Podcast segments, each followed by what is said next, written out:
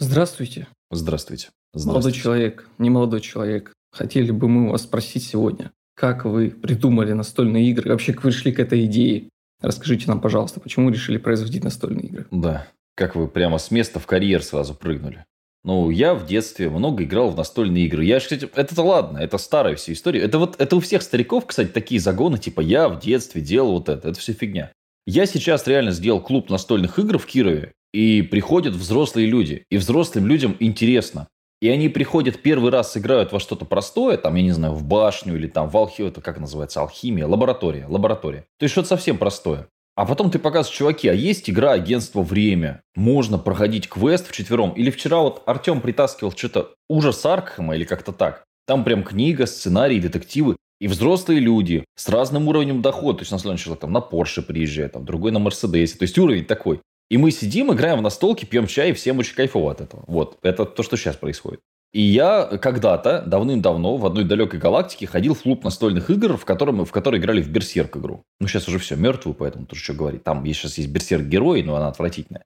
И мне всегда это нравилось, но я всегда думал, а почему бы это не сделать в нормальном формате? Потому что там был бечевник. И обычно, если вы пойдете в клуб настольных игр в вашем городе, вы сильно разочаруетесь, потому что там будет бечевник. Там будут настольные игры, там будут люди, там будет, может быть, приятная атмосфера, но это будет вот какой-то там подвал, полуподвал. Потому что есть такая штука в России, как-то это называется, досуговый центр, типа по месту жительства или как-то так. Короче, есть вот всяческого рода подвалы, которые государство отдало под досуговые центры. Вот у нас, например, чуваки есть вархаммерщики, они вот в таком примерно сидят. То есть там, ну, прям совсем убитый подвал, но зато у них там вархаммер, столы стоят. Я просто не очень разбираюсь в этой теме, но вот знаю, что под, так... Под сеттинг пытаются подойти. Вот, вот, такой. Ну, там такой сеттинг. Угрюмый, угрюмый сеттинг. Ну, там... Такой, резня, резня бесконечная. Более, более пафосный у них там да, какой-то. Да. Там есть какие-то скавин, как называется, крысы вот эти. Может быть, они под, под скавин маскируются. Может быть. Потому что эта тема не очень коммерческая просто, по всей видимости, все эти клубы настольных игр. Хотя я вижу, у нас есть в городе э, клубы, которые делают 6 вечеров. Я не знаю, как они продают, много ли они продают, в смысле. Но они делают 6 вечеров неделю, и каждый вечер 300 рублей. То есть, если они собирают по 12 человек, что, в принципе, реально 3600 за вечер, может быть, даже это, кстати, и бизнес-идея неплохая. Ну, ноль хотя бы выходить, да.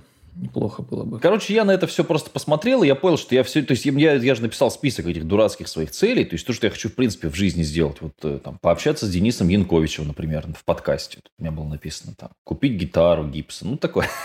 Вот. И одна из этих целей была сделать коллекционную карточную игру на столку. В принципе, я ее как бы сделал. Она называется «Больше золота». Она очень серьезно э, прокачивает экономику. Ну, поскольку ты в нее играешь, и ты людям ее объяснял, прям видишь, да, что некоторые люди быстро схватывают, то есть они понимают, что такое ресурсы, как ими распоряжаться и так далее. Буквально там вторая партия, он уже играет.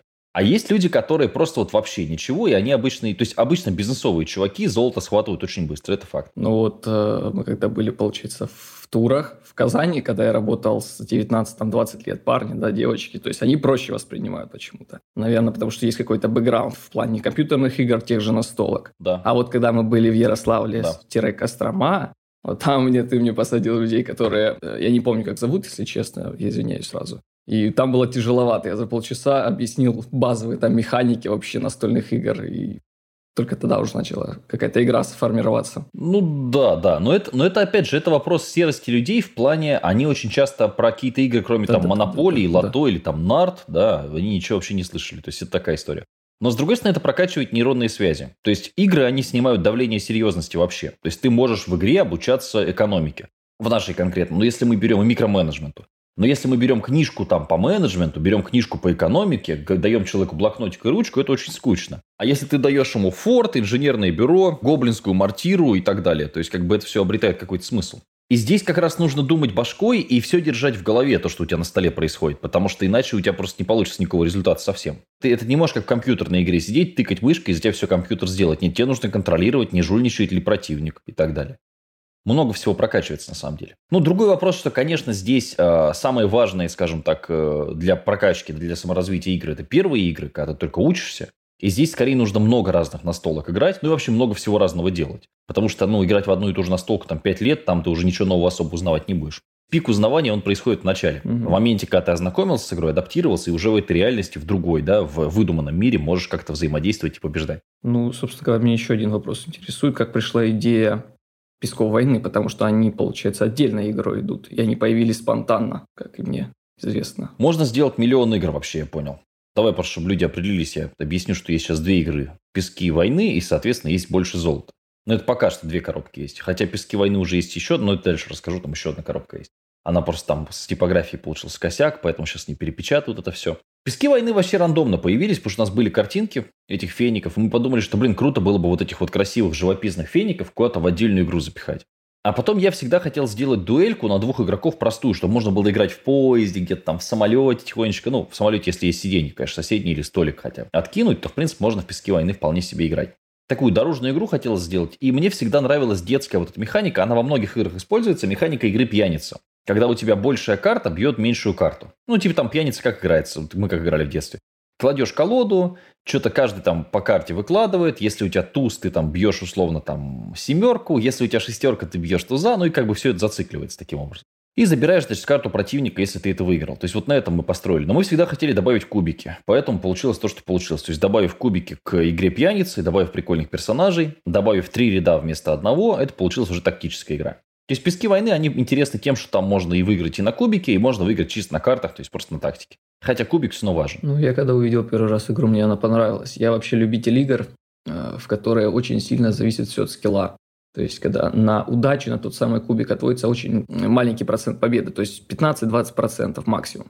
Вот если сравнивать с той же монополией, которая, ну, до определенного момента я ее любил в детстве, а сейчас она меня раздражает, вот без шуток потому что все построено чисто на удаче. Человек, который там сыграл тысячу игр, он не будет лучше тебя играть, если ты сыграл словно 10. Не будет это заметно. Ну, там есть одна победная стратегия в монополии, одна всего. То есть там нужно как можно быстрее скупить все, пока у тебя есть деньги.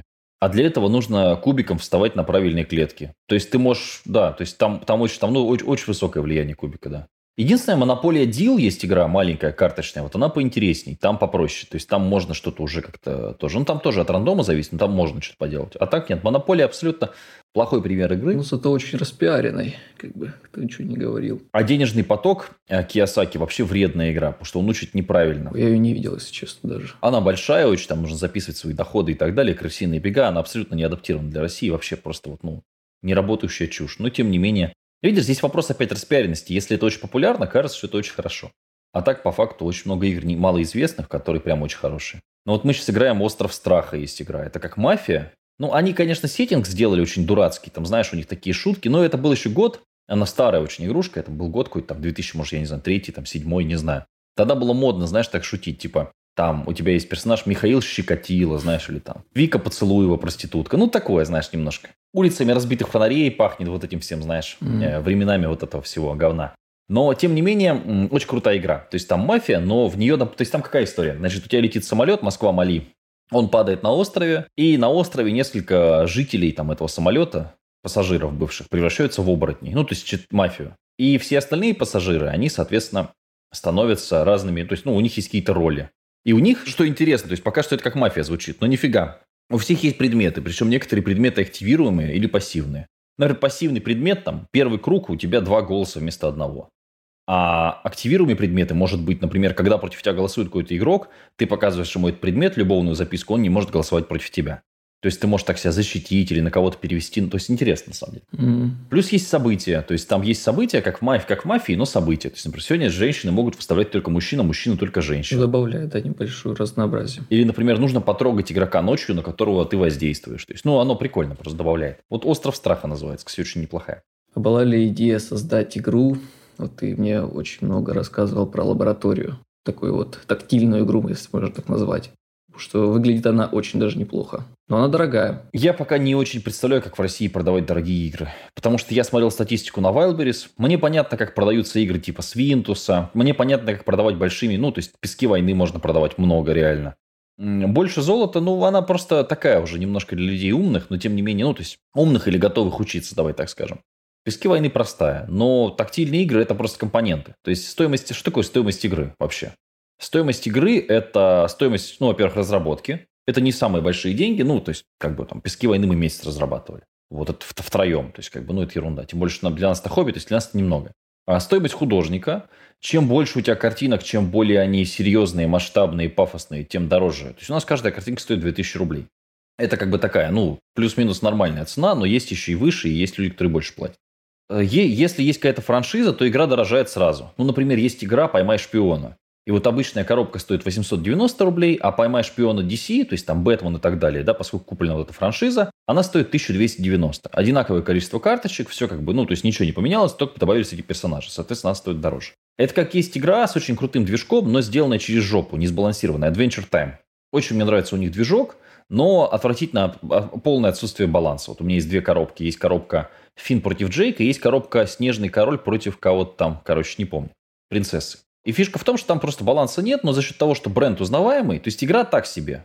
Интересная, интересная механика, но игра так себе. Играть неинтересно, потому что баланса нет, то есть один игрок всегда почти побеждает другого. Но тем не менее, поскольку это вселенная, соответственно, Adventure Time, оно продается. То есть это, то есть еще раз, да, стоимость разработки, стоимость художника, стоимость франшизы, если она есть, в нашем случае ее нет, а, и стоимость компонентов. То есть, соответственно, если кубик сейчас стоит вот такой черный, простой, который лежит в песках войны, а клиент этого не понимает, сейчас такой кубик стоит 2 рубля в опте. То есть, просто положить 10 кубиков – это 20 рублей к стоимости коробки. А, плюс стоимость маркетплейса. То есть, маркетплейс, опять же, очень сильно зависит от объема и так далее. Поэтому мы сейчас, допустим, в, песк... Э, в, этом, в новом больше золота мы же сделали тканевые поля. Мы сейчас их обшиваем, все делаем, как бы, но у нас тканевые поля теперь. Потому что это занимает меньше места по логистике. И это более качественное поле, удобнее, чем картон. Но дороже оно стоит. То есть хорошие, хорошие карты, качество карт лен, крутые кубики. Это все как бы да, но это просто будет э, влиять на цену на маркетплейсе очень сильно. Вплоть до качества картона. То есть картон можно взять 280, можно взять 310. Это разный картон будет по ощущениям абсолютно. Угу. Можно сделать черно-белые карты, ну, то есть и так далее. То есть можно качество всегда улучшить, ухудшить. И компоненты, как в лаборатории, это просто, ну, там, да, то есть так смотришь, ну, это рублей на 600, наверное, положено в эту коробку, которая 2500 стоит. Давай немножко про баланс а, Песков поговори, потому что первая часть даже тебе не особо зашла из-за того, что много шахтеров. Вот во второй части что будет, сколько будет карт, сколько шахтеров уберут, исчезнут ли они вообще? А, нет, э, объясню. Тут, понимаешь, ты не можешь, к сожалению, сидеть на всех стульях. У тебя есть ограничения э, инженерные. У тебя есть коробка, в которую влезает ну 40, 42, 43 карт. У тебя есть правила, которые массивные тоже. А они были глянцевые в первых коробках, а те, кто вот уже то же самое, первая коробка, но уже такое переиздание, то есть первые, по-моему, 500 коробок были с глянцем, а потом 1000 коробок, они сейчас вышли с крафтовыми правилами. Крафтовые правила, правила лучше воспринимаются. То же самое, но на крафте. Потом, соответственно, то есть у меня есть ограничение коробки. Есть ограничение того, что люди не очень хотят разбираться. И мы, играя много с новичками, пришли к тому, что новичкам проще, когда у них в руке много похожих карт. Потому что если у тебя в руке 6 разных карт, тебе нужно все карты прочитать. А у тебя еще у противника 6 разных карт, и те эти все карты нужно прочитать. Поэтому сознательно было положено 12 шахтеров. А с точки зрения реиграбельности это неправильно, это ошибка. То есть меньше можно сыграть партии, если у тебя 12 карточек из 40 одинаковые, безусловно. Но с точки зрения показывания игры первую, вторую, третью партию это легче. А поскольку большинство все равно сыграет 2-3 партии, ну, собственно, вот э, такой был ориентир. Вторая коробка Песков войны, там вообще ни одного шахтера нет, там разнообразие карт больше. Там добавилось три новых персонажа, дай бог памяти, Октавиус, потом там добавился Тор, и там добавился еще Кейси. Ну, Кейси, который... Вышибала. Вышибала он называется, да. Ну, просто там э, это пасхалка на Кейси из Черепашек Ниндзя. Вот там все три, три персонажа. Октавиус – это, соответственно, доктор Осьминог. Э, Пасхалка потом э, Тор – это Тор, ну, очевидно. И, соответственно... А, он Трал, по-моему, называется. Или Тор они в итоге назвали. Ну, потому что он с молотком с этим. И, в принципе, для Трала из Warcraft он тоже подходит. Я не помню, что спорили, по-моему, что должен быть или Трал, или Тор. И вторая коробка, она меньше зависит от кубика. Там появился связист, то есть много связистов. Он был в, первой, в первом наборе, но в первом наборе связист почти не играет. То есть так, там шахтеров замешать и так далее. А во втором он прям очень хорошо играет, потому что он переставляет карты местами. И второй набор, там много карт, вот этот вот трал, например, он зависит, или тор, трал или тор, он зависит от того, где он стоит. Если он стоит в центре, он получает там дополнение к атаке. Но с этим набором обосрались. Он должен был уже выйти сейчас, но из-за типографии он не вышел ни хрена. То есть там... Вот давай про типографию немножко. А, вас опрокинули, получается, на 120 плюс тысяч. Как так может получиться, что типография не тот картон может взять, напечатать и прислать и с видом, да, все нормально, ребят, все нормально. Э, очень просто. В типографии работает э, сколько-то людей. Ну, допустим, 150 человек. Ты договариваешься с одним менеджером, он уходит в отпуск. У тебя в договоре прописана только плотность картона, не прописана марка картона, потому что ты дурак, ты эту марку картона... Я тебе больше даже скажу, мы же на первой печати завалили цвета. То есть первый раз, когда мы пошли печатать первый наш набор, у нас не поехал наш верстальщик, а надо было, а мы не знали об этом. И нам перелили желтого, поэтому там карты, они по цветам сейчас второй набор, он намного более яркий, более прикольный, чем первый. То есть там очень много тонкостей, которые ты, ну, рискуя собственной шкурой, узнаешь, собственно, вот этим занимаясь первый раз. Тут получилось, что они купили не тот картон, или у них был не тот картон. То есть там, ну, вероятно, как это выглядит, да, у них лежит какой-то какой картон, какой-то вот, там есть, у нас назывался картон, кажется, Сенатор, ну, там есть просто марки, да, а они напечатали на каком-то другом. Я, опять же, могу это уточнить, я просто не, не очень помню, но, в общем, короче, другой картон. И я даже на Пикабу выкладывал пост и выкладывал картинку, что вот, ну, четко видно, что эти 40 карточек, они занимают, условно, там, 4 сантиметра, а эти 40 карточек, они занимают стопочкой там 3 сантиметра. То есть, ну, это явно разный картон. Ну, он на ощупь разный, ну, то есть, просто ты берешь две карты. Но тетка, которая там на типографии идет и несет картон условно на печать или на вырубку, она вряд ли об этом думает. Ей сказано, вот есть макет, вот мы печатаем по этому макету. Вот у нас лежит картон, она берет картон идет печатать по макету. Она же не видела прошлый набор, она не видела договор наш. То есть, ну, обычная, на мой взгляд, производственная история.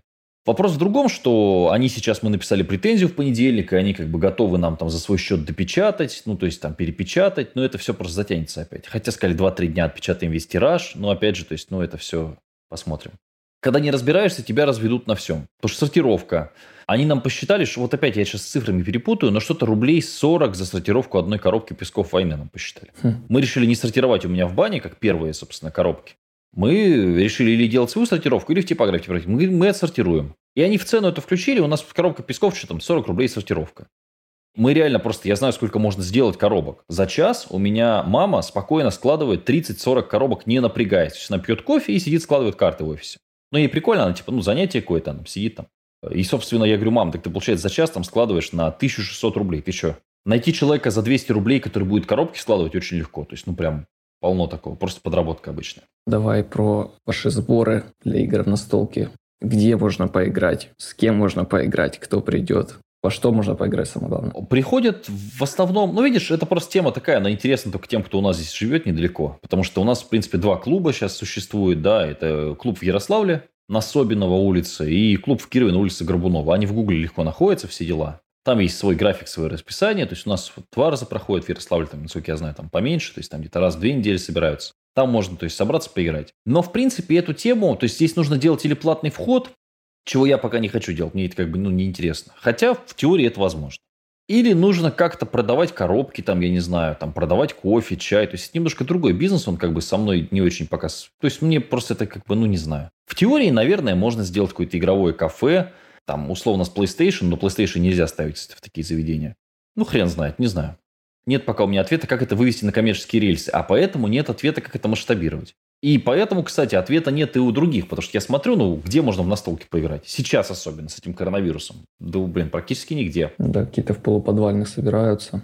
Так чисто свои. Хотя по мафии клубы, ну, у нас очень хороший, кстати, офис. У нас прям вообще далеко не подвал. У нас отдельный вход, все красиво, там большой. Но это потому что у нас как бы есть ресурс, который, в общем, мы от других бизнесов пока сюда перенаправляем. Плюс у нас там склад, сборка и настолки стоят. Хрен его знает. По мафии клубы я знаю, что существует до сих пор, и много людей играет, но здесь по мафии очень простая бизнес-модель. То есть вот у нас, допустим, берут 300 рублей с человека.